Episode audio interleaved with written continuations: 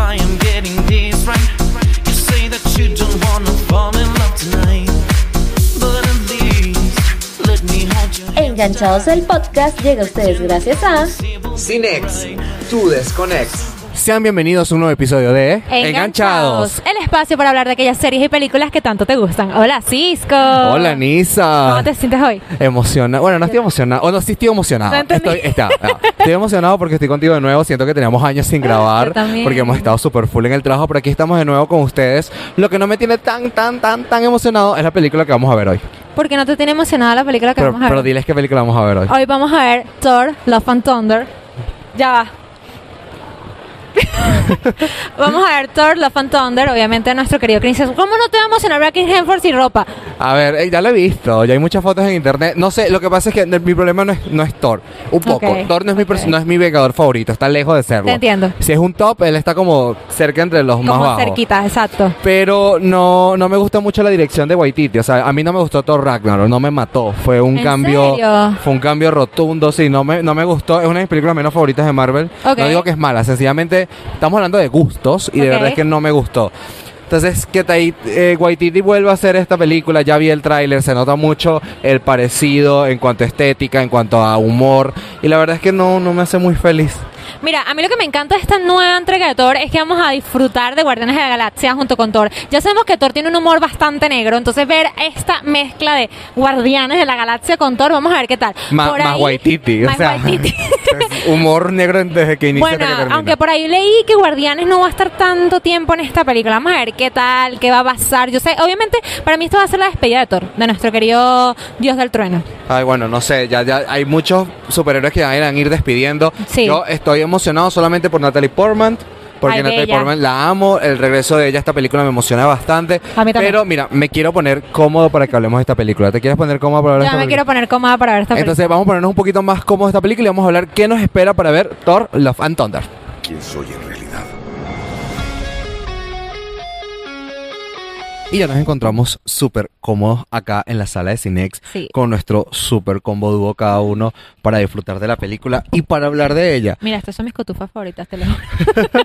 Tú eres más enferma de Marvel que yo, así que cuéntame Ay, qué sí. cosas podemos ver en, en, en Love and Thunder. Vamos a poner el corbatín de Marvel. No, mentira. Mira, en esta película vamos a ver obviamente el regreso de nuestro querido Dios del Trueno interpretado por James Hemsworth, porque como todos saben, esta película es la continuación de Endgame, de la depresión que sufrió Thor en esa película. Nuestro Thor gordito adelgaza en esta nueva cinta de Thor y la sorpresa que nos trae esta película es que vamos a ver a Jane Foster, interpretada por Natalie Portman, como Mitty Thor. Obviamente, muchas dudas. Sí, con muchas dudas que no vamos a decir, pero muchas dudas ocasiona ese tráiler de la película. Que bueno, yo quisiera decirlas, pero hoy tuve el privilegio de darme cuenta que todo lo que dije en la radio era un spoiler. Así que prefiero no decirlo, porque algo que sí sabemos Cisco y yo es que esta película sí está basada en los cómics. Yo creo que es la primera de Marvel por primera vez en la historia que vamos a disfrutar de una película basada completamente en los cómics. Mira, a mí me emociona ver, eh, lo- y lo dijiste, lo, di- lo dije cuando estábamos afuera, a Natalie Portman. Primero es una actriz maravillosa, y excelente como actriz. Y verla como Mitty Thor me emociona mucho porque además, bueno, para la gente que no lo sabe, que instruyase mi gente, por favor. Por favor. Mitty Thor está en los cómics, o sea, eso no fue un invento. La inclusión para que haya mujeres. No, papi, no, ya Mitty Thor existía. Sencillamente que ahora va a estar, y es interpretada por, por, por, por, por Natalie Portman. Jamie Foster es el nombre del Jane personaje. Foster. Jane Foster. Entonces, aquí la estamos teniendo exactamente igual, agradecidos de que Natalie Portman aceptara volver a Marvel porque ya había tenido sus peitos por Total. allí. No, y hay que decir que no es CGI y los brazos de esa mujer. Oh, Dios mío, ya es mi motivación para ir al gimnasio. Yo la necesito. Chris Hemsworth es demasiado inalcanzable, soy más Natalie Portman. Total, totalmente. Y hay que resaltar también que vamos a ver a nuestra querida Valkyria, de la cual nos reímos mucho y gozamos de cómo ella le caía golpes a Loki en Thor Ragnarok. Ahorita ella es la presidenta de Asgard y la vemos con un New traje. Asgard. Bueno, Ni- New- nuevo- New nueva Asgard, nueva Asgard. Y ella, bella, se ve con ese traje así, toda imponente y toda, tú sabes. Yo no sé qué nos va a traer esta película. Sé que tiene dos escenas post créditos, sé que nos tiene mucho contenido, que por ahí me contaron, lo diremos cuando terminemos de ver la película, que las escenas post créditos tienen mucho que ver con el multiverso de Marvel, de lo que vivimos en Doctor Strange, pero obviamente esta película no tiene que ver con el multiverso y es algo que tienen que saber. O sea, esta es la continuación de lo que pasó con Thor después de Endgame. Sí, o sea, hay, hay que refrescarnos la memoria a todos los que están Totalmente. viendo este podcast. ¿Cómo, ¿en qué posición quedó Thor? A ver, lo último que sabemos de Thor es que mató a Thanos, vencieron, todos devolvieron. Y Cayó en depresión. cayó en depresión y este iba, bueno, a salir de la depresión. y a se ver fue con tal. Guardianes de la Galaxia. Exacto. Él- él- esto va a continuar exactamente en ese momento en donde él se va con Guardianes de la Galaxia a conocer el espacio y a volar. Mientras Exacto. tanto, aquí en la Tierra quedó esta nueva Asgard. Exacto. Recuerden que Asgard fue destruido en Ragnarok por la hermana de Thor. Sí. Y ellos se establecieron en la Tierra y la directiva era, er- Valkyria, era-. Era, la encargada, como lo mencionaste anteriormente. Exacto.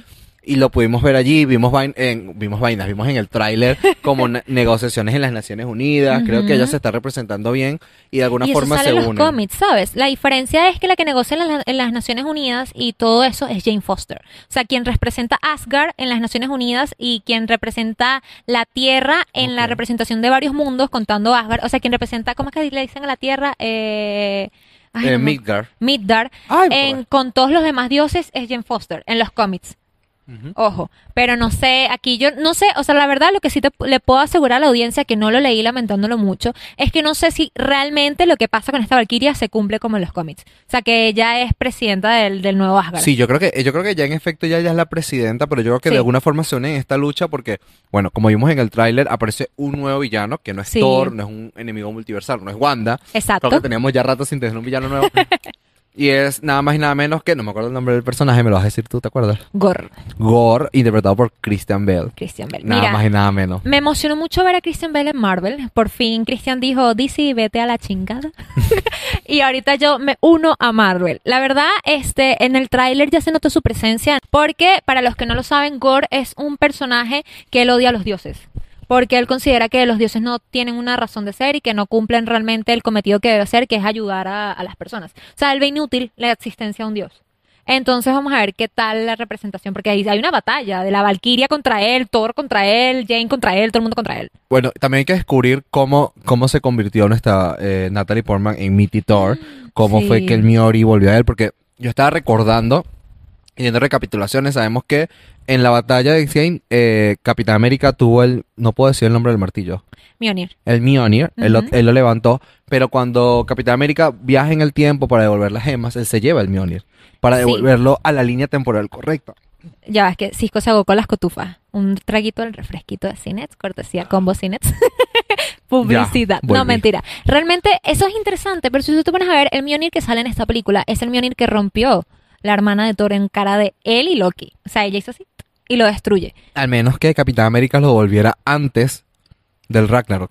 No sé, mira, ese, el- la Complicado. existencia de ese Mjolnir es- me genera muchas dudas. Y hay que descubrirlo viéndolo. Ahorita cuando en minutos cuando la película lo vamos a descubrir. Exactamente. Hay que hablar también de algo muy interesante de esta película antes de que cla- lo vamos a reforzar cuando salgamos de la película. Y es que esta película no tuvo tanto afán ni tanta euforia como lo tuvo Doctor Strange. Si tú te pones a ver, este, nosotros que hemos monitoreado el, el fangirleo de, de la gente por Marvel y Doctor Strange fue una cosa que hasta campaña no spoiler sacaron y esta película no tuvo campaña no spoiler. Porque yo creo que Thor, a ver, una de las cosas que ma- vamos a analizar acá, entre nosotros mismos, Ok. creo que lo que la gente le emociona de Marvel es esta conexión entre películas. Y sabemos que Thor Ragnarok obviamente es parte del UCM, pero no está tan Sí. dependiente de, mira, lo, eh, me va a dar una respuesta del peo que pasó anteriormente, ¿sabes? Exacto. Y quizás eso es lo que desbarata a la gente. Por eso quizás es que la fase 4, estuve leyendo hace poco, no ha tenido el auge y el apoyo que normalmente han tenido otras fases. Claro. Porque la fase 4 está reiniciando todo. No hay tanta conexión, son nuevas historias, nuevos Exacto. Personajes y se están haciendo cosas nuevas. Y esto es algo que, que es impresionante porque eh, Marvel venía haciendo lo mismo porque Sí. ajá, ha, ha empezado a jugar cosas distintas. Desde la manera en que estructuran los personajes, de la manera en que producen, la manera en que dirigen. Moon Knight es muy distinto a todo lo que hemos visto. Miss Marvel es muy distinto a lo que hemos visto.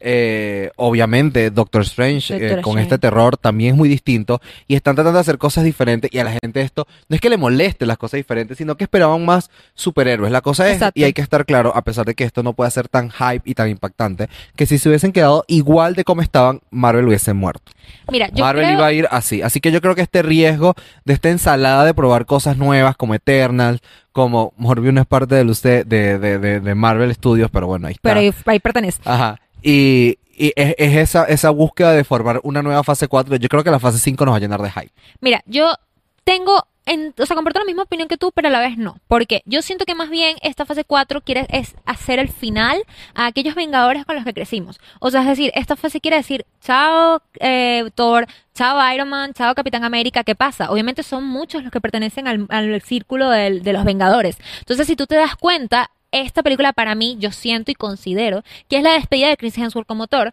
así como la Guardianes de la Galaxia 3 es la despedida de Chris Pratt como, eh, como Star-Lord. Entonces, yo siento que más bien Marvel quiere como deshacerse, por así decirlo, de los superhéroes que nos marcaron en estas fases y en las fases anteriores para después decirnos, ok, ya, terminaron ellos, ahora vamos a sacar las nuevas producciones. Porque yo pienso y siento que las series que están sacando Marvel van a llegar a la cinematografía, pero no pueden hacer eso si no terminan esta fase. O sea, si no terminan con Thor, si no terminan con, con, con ¿cómo se llama esto? Con Star-Lord, si no terminan con ellos. Yo creo que están siendo muy cuidadosos con los guiones. No estoy defendiendo a Marvel. En efecto, hay algunas películas y algunas series que no han sido tan buenas ni tan Exacto, espectaculares. exacto. Pero están siendo están teniendo tacto. Exacto. Porque si son muy bruscos se van a convertir en DC. Y no queremos que se conviertan en DC. En el universo cinematográfico de DC. Amamos a los personajes de DC, pero las películas son una mierda. Exactamente. Entonces creo que si toman unas muy buenas decisiones va a tener un muy buen camino. Este año todavía nos queda Wakanda Forever. Que esta me emociona como tú tienes una idea. Me, me emociona, pero no estoy de acuerdo que la hayan sacado.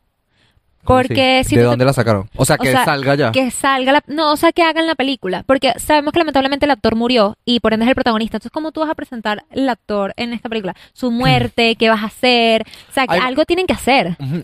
Creo que ellos dijeron que se iban a, des- a, a mostrar como un funeral de. Pero ¿cómo murió? Eso es lo que no entiendo. O sea, es la conexión extraña. Tú como espectador sabes que murió porque le puede, dar- murió. le puede dar como cáncer, una cosa Mira, así. no sé. ¿Tú no viste Glee? Sí, En Glee mataron al, al protagonista. sí, a fin. ¿Y, ¿Y qué pasó? No necesitaron explicar tantas cosas porque la gente sabía que el actor murió. Exacto. ¿Sí me entiendes? Entonces Sí, tú sabes sí. que murió y tú dices, no me lo justifiques tanto. Dime que está muerto, ok, fino. Lo que está es el heredero por ahí, X. Eh, yo- hay que descubrir qué va a pasar. Lo que me emociona de, de, de Pantera es el villano, que, que es Tenor Huerta y va a ser a... Se olvidó el nombre del personaje. Ay, nosotros lo dijimos hace mucho tiempo. es demasiado tiempo, Fue ¿no? la Yo lo he primera temporada del podcast, me acuerdo. Bueno, me este. Namor. Namor. Eh, este personaje de Namor que, que es un Atlante, pero que en esta oportunidad, lo, para que no se confunda con Aquaman, lo van a hacer como de, con un origen maya. Eso me emociona demasiado. yo siento a mí que- la historia maya y prehispánica de Latinoamérica yo la adoro. Ok. Y verla plasmada de una forma fantástica, y ya, ya tuvimos unas primeras imágenes de Namor, se ve increíble. La verdad me emociona mucho cómo lo van a hacer. Parece que hasta van a hablar en maya. Yo, yo lo que siento es que ahorita tenemos que irnos a la mitología nórdica y contarle al público Sí. qué nos pareció Thor Love and Thunder, nuestras opiniones sin spoilers, por supuesto. ¿Qué parecido tienen con los cómics? Podemos mencionar eso. Y claro está, aclarar algunas duditas por ahí, tampoco dándole mucho spoiler a la Sí, gente. después se la vamos a dar con spoiler, como siempre hacemos, pero ahorita, Exacto. hoy va a ser sin spoiler. Entonces, si ya nos están haciendo señas que la película ya va a entrar, Sí. entonces vamos a ver la película y cuando salgamos les vamos a dar nuestra opinión. Exacto. Súper bonitas. Sí, súper bonitas. Y gritan como unas locas. Ya salimos de ver Thor Love and Thunder, Cisco. ¿Qué te parece esa banda sonora, vale? Eh, La banda sonora estuvo divertida. Te iba a decir, ya salimos de Mitty Thor, porque obviamente Natalie Portman es lo máximo. A ver, yo siento, y te lo dije cuando viendo la película, el dolor de espalda que debe tener Christian Bell por cargar con Uf. todo el peso de la película. De verdad que la sí. verdad es que cada segundo que salía Christian Bell, creo, puedo decir que está entre mis mejores villanos de Marvel. Totalmente, totalmente. Bueno, ni siquiera un villano, porque no sé si considerarlo un villano. Está Ah. como ahí, como está ahí. allí, pero bueno, sí fue bastante Porque villanesco. un villano, es que un villano de Marvel, no sé, no sé, ¿cómo se dice eso? No sé. Ay, ¿cómo que se dice esa No palabra, doblega, no chica? cambia. Exactamente. Bueno, pero a mí me pareció muy interesante, sobre todo es esta nueva eh, dinámica que tiene Marvel de colocar bastante actores famosos, porque antes los Ay, contratos eran hasta que te mueras, Exacto. ahora son quizás un poco más cortos, pero son increíbles. De verdad que la presentación de Christabel dentro de la película fue maravi- maravillosa. Él, él es la película. Christabel, es él, y Natalie Portman son la película. Totalmente. Mira, yo te digo una cosa. Bien que hayan sacado una película de Thor, o sea, que fino, que quieran continuar la historia después de todo lo que vivimos con Endgame. Pero la verdad es, como estamos diciendo, Christian Bale fue el que tuvo el peso de esta película. Christian Bale fue el que realmente sustentó la película porque las escenas increíbles, o sea, hubo escenas buenas, pero las escenas con Christian Bale fueron otra cosa. O sea, la escena literalmente de él susurrando, hablando así cerca de Thor, eso fue, chamo, gánate un Emmy con eso. O sea, literal. Pero bueno, la película al final, si éramos menos lo que esperábamos, no Sí. la odiamos, no es la No, peor película de. Marvel tampoco, pero bueno, Han está ahí. peores. Ex- sí, existen. Sí. Y, y la verdad es que, a ver, la dirección de Waititi, él es muy buen director, las películas que hace él Sí. son espectaculares, pero es que ay, es demasiado parodia, muy es- scary movie. Tú le decías como una obra de teatro, ¿no? Sí, yo siento que es como una obra de teatro, o sea, porque para- prácticamente le faltaba narrar la próxima acción, que iba a hacer el actor. Tipo, el actor agarra la mano y después... Porque lo narraban de una manera tan explícita. Ok, está bien, yo entiendo que tú tienes un humor negro, que lo quisiste mezclar con Guardianes de la Galaxia, que no quiero tocar todavía ese tema. Pero no me pareció que debió haber sido lo correcto. O sea, quiso meter tanto humor negro que se perdió más la historia y la presentación de la trama en la película. Tienes toda razón, o sea, eh, esta reseña es totalmente sin spoiler, Sí. pero obviamente faltó muchísima participación de los Guardianes de la Galaxia. Totalmente. Cuando, o sea, me lo vendiste, él se fue al espacio y todo eso fue casi que media secuencia de cine y siento que pudi- pudieron haberle sacado mucho más jugo a Que esto sí, ¿no? y siento que se perdió, que no está allí y, y que pudo haber sido más fuerte. O sea, siento que hay muchas cosas que pudieron haber fortalecido y no lo hicieron. Eh, dejaron todo el peso de verdad que en Christian Bell y en Natalie Portman en esta película y sad. Yo, yo, yo te quiero preguntar una cosa. ¿Tú estás seguro que quieres hacer una reseña sin spoilers? Porque yo a mí me carcome por dentro hablar Sí, de los cómics y estoy como que, uy, porque si Marvel no dijo que esto no tiene Mira, gente, Marvel lanzó la publicidad más increíble del mundo con Doctor Strange de no spoiler, no spoiler. Y en esta no, porque yo me tengo que rehusar, ¿ah? A ver, bueno, dime. vamos a hacer una cosa. Vamos a dar nuestro, nuestra valoración de la película y vamos a empezar a hablar con spoiler. Entonces, si usted está allí conectado, usted se va. Te dice, no quiero ver spoiler, se va. Se larga, se va para el baño, no sé. Entonces, vamos a dar cuánto tú le das a estas películas. Siempre lo hacemos a base de 5 estrellas. ¿Lo quieres hacer a No, 10? vamos a hacerle a 10. A 10. Yo le doy 7. Ok, yo también le doy 7 de 10 y si fueran 5 estrellas le diera 3. Por la, peli- 3.5. la película es entretenida, lo van a pasar bien. Tienes Eh, que darle 3.5 para salir el culo de Chris Hemsworth. y el. Christian Bale también. ¿Viste cuando se le moja? Perfecto. Yo no me di cuenta de eso, me di cuenta por ti, porque de verdad. de nada. Entonces, allí está nuestra puntuación. Sí. La volvería a ver, sí, pero en Disney Plus, no en el cine de nuevo. Totalmente. Es, es normal, existe y ya. Ahora Exacto. vamos a hablar con spoiler, así que si no quieren saber spoiler, váyanse. Y después que vean la película, vuelven a este segundo del video, tú lo partes allí en YouTube para que la gente vuelva. Bye bye, vienen los spoilers. Único e inigualable Thor. Uy, hablé muy pronto. ¿Jane? Ok, nuestra primera reseña con spoiler. Qué emoción enganchados del Ay, podcast. A ver, hablemos con spoiler. Ok. Eh, no sé, Natalie Portman se muere. ¡Ay, sí! Me dio rabia. Me dio rabia. O sea, sabemos que en los cómics mi Titor va a morir. Sí lo sabíamos, pero en la primera película que sale, o sea, fue muy... Para los que decían que era inclusión forzada, pues no, porque nos metieron una superheroína mujer para matarla en el mismo Mira, capítulo. no puedo superar que le haya dicho el spoiler así. Natalie Portman que se ma- spoiler. Oye, pero expliquémosle a la gente por qué. A ver, el arco de Natalie Portman de mi Thor está muy bien justificado, Sí. súper bien justificado y está muy alineado al cómic. Hay que recordar, no, y a las películas, hay que recordar que ella tiene contacto con una de las gemas del infinito, las cuales irradian demasiada radiación. Y por eso, aunque nosotros creímos que la habían curado del todo, Asgard no fue así. Tiene lógica que ella haya padecido de cáncer después de eso. Porque sigue siendo un ser humano mortal. Explica lo que normalmente pasa en el cómic y que es lo mismo que pasa Ok, en la lo que normalmente pasa en el cómic es que Jane Foster sufre un cáncer de mama muy abrasivo. Ella le cuenta a Thor lo que le pasa. Thor le dice que se vaya a Asgard a curarse de la enfermedad. Eh, obviamente, Thor, después de todo lo que está pasando, se entera que Gore dice que, que los dioses tenían. O sea, que Nick Fury, aquí hay un Fury medio raro, le dice a Thor que los dioses, o sea, que Gore tenía la razón, por ende Thor no se vuelve digno del Mjolnir. Y producto de eso, Jane Foster dice, ay, vamos a echarle una probadita al Mjolnir a ver qué tal. Y ella lo agarra. Y ella se vuelve digna. O sea, no es tal cual como lo vemos en la película. O sea, es sí y no. Que el Mjolnir la escoge a ella y Es todo un- eso. eh, Exacto, es un contexto distinto. Sí, la escoge y todo eso. exactamente. Creo que el, el, el Mjolnir en el cómic llega, no, aquí ella va y lo busca. Aquí ella va y lo busca y lo prueba en otro, en otro mundo. Pues de Ajá. hecho ellos están en otra, en otra parte de la galaxia. Ella prueba el Mjolnir y se vuelve Miti Thor. Obviamente se encuentra con Thor, pasa tal cual lo que vemos en la película. ¿Qué es lo que sucede? Tal cual como te lo expresan en la película, el Mjolnir la va matando poco a poco porque necesita mucha energía. Y ella es un ser humano. y ella, es un no ser diosa. humano, exactamente. Ella muere en brazos de Thor porque tienen que salvar a Asgard. Aquí Asgard no está destruida, aquí no es New Asgard, nada por el estilo. Ella tiene que salvar a Asgard y la única manera de salvarlo es tal cual como lo vemos en la película. Ella pelea con un villano, un monstruo mitológico. Ella le lanza el Mjolnir sabiendo que es la única posibilidad de salvar a Asgard y producto de eso muere en brazos de Thor. ¿Qué es lo que pasa? Ella va al Valhalla, como lo podemos ver en la escena post créditos, pero ella pelea con el papá de Thor, queriendo, diciéndole que ella no es merecedora de estar ahí. Esto es en los cómics. En los cómics, ella no es merecedora de estar ahí porque ella no es una diosa, porque ella está ahí, no sé qué, y ella la regresan a la Tierra con una condición. ¿Cuál es la condición? Que ella ahorita se vuelve una valquiria para seguir protegiendo a las personas. Bueno, eso lo esperamos con muchas ansias Ojalá. que suceda. Vimos ya en la escena post crédito que ella Sí. termina yendo a, al Valhalla y se encuentra con toda esta gente. Ojalá se desarrolle porque Thor no termina aquí. Al inicio del podcast tú decías que esta era la despedida de, de Yo Hemsworth como pensé. Thor y no, Thor, tenemos Thor para rato. Ahora tiene una hija porque va a haber Christian Bale como pudieron ver. Lo bueno, si estás aquí viendo los spoilers porque viste la película. Exacto. Eh, Christian Bale eh, le, le pide el deseo a la eternidad y es que su hija vuelva. Y bueno, su hija viene con poderes de diosa. Thor la cría, aunque le dice tío. Yo pensé que le iba a decir como Yo también papá. pensé que le iba a decir papá, papá Thor. Y ella se llama Amor y por eso se llama Amor y Trueno la película. Ujú. Eso, eso me gustó muchísimo. A mí ese también. detalle fue muy, muy, muy bonito. Yo pensé que Amor y Trueno era por Jane Foster, pero me encantó. Y yo me iba a molestar eh, porque resulta que en una escena Thor mata a Zeus. Más que matarlo, le lanza un rayo. Un rayo.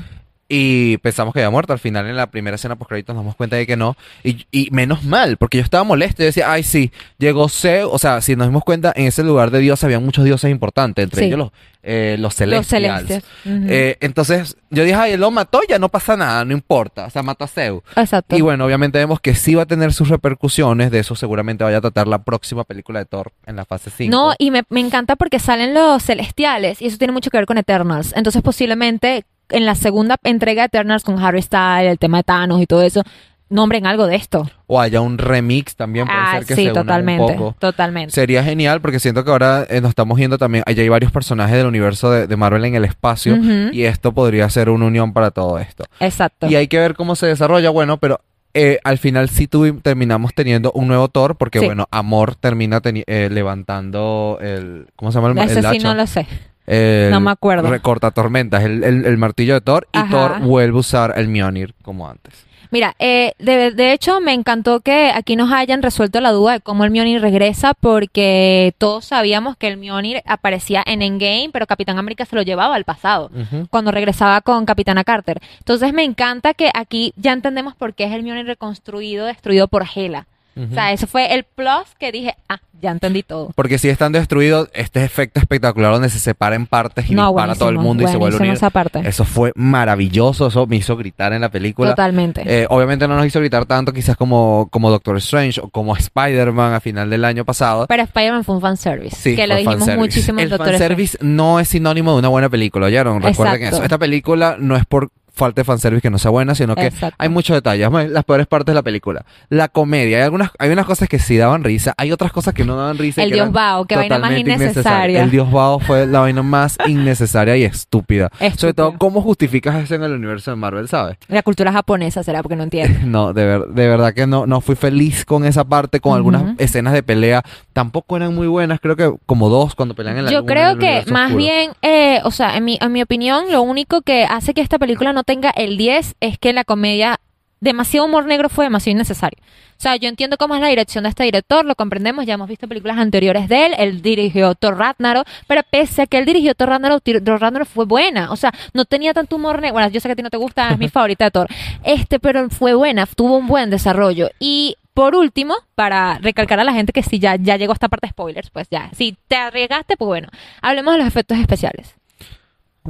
Me- o sea, no, los, los- a ver, no me gustaba, no me gustaban las escenas de pelea, que saben que eso se hacen con arnés, que lo jalan. Las escenas de pelea Sí. no me gustaron tanto, se pareció casi un poco a Mulan. El Ah. live action de Mulan. Algunas, no Sí, todas, pero si hay unas y obviamente en Marvel te hace ruido porque esto no es DC. Esto no es DC que los efectos son feos, aquí los efectos deberían ser- están mejor elaborados. Sí. Así que esos detalles no me gustaron mucho. Ya los efectos de rayos y colores, el, el- el efecto que hacía esta eh, las cabras cuando caminaban por este arcoíris, ese era maravilloso. Sí. Pero las escenas, varias escenas de pelea no eran como mis favoritas. Las de Natalie Portman sí me gustaban todas. Hay escenas de pelea, bueno, yo estoy en contra ahí, porque sí hay escenas de peleas que son buenas. Hubo dije que escenas de habían pelea. buenas. El problema es que no fue Doctor Strange, ¿sabes? Doctor Strange fueron efectos especiales de Star Wars, pues eso sí fue Pero muy por Star ejemplo, Wars. vamos a una película más atrás. Eh, los Vengadores 1 y los Vengadores 2, los efectos son mejores en las escenas de pelea. Ah, no, totalmente. es más, ni- no te das tan lejos. Black Widow. Las escenas de pelea se veían muy buenas ahí. Y obviamente ella debe tener como mil y un Esto arneses. fue un esto fue un match elevado con arnés al estilo de Doctor Strange. Sí, vengan a reírse. La película es una comedia, Es pero comedia.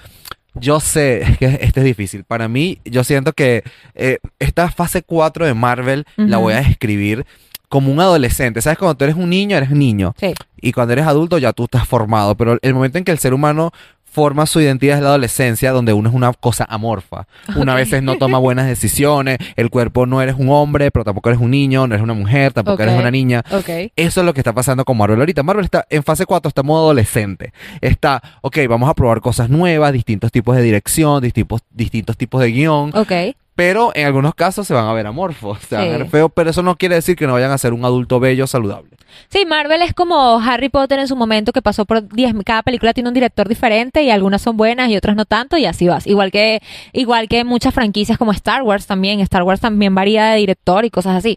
En mi opinión es verdad, o sea, todos tenemos esa disruptiva de lo que está pasando con Marvel. Marvel yo siento que ahorita se está enfocando más en sus series porque quieren seguir atrayendo más público a Disney Plus, pero también eso es contradictorio y a su vez es una bala, o sea, como una algo doble filo para ellos porque también se están enfocando más en Star Wars y están dejando de lado lo que vendría siendo Marvel como tal. O sea, ¿a qué me refiero yo con esto? Yo sé que son franquicias totalmente distintas, pero hay que poner hincapié de que hay una que es la que pone la pasta y dependen de ella para poder lograr grandes cosas en esta Sí, industria. eh, bueno, por lo menos hasta ahora Marvel no ha hecho algo que tú digas, por lo menos a nosotros que somos fanáticos de Marvel, no voy a volver a ver más nunca una película de Exacto. Marvel. Bueno, Eternal sí me hizo pero pensar sí, pero sí tienen, sí tenemos que tener cuidado porque, por ejemplo, Sí. Morbius ya yo no la soporté.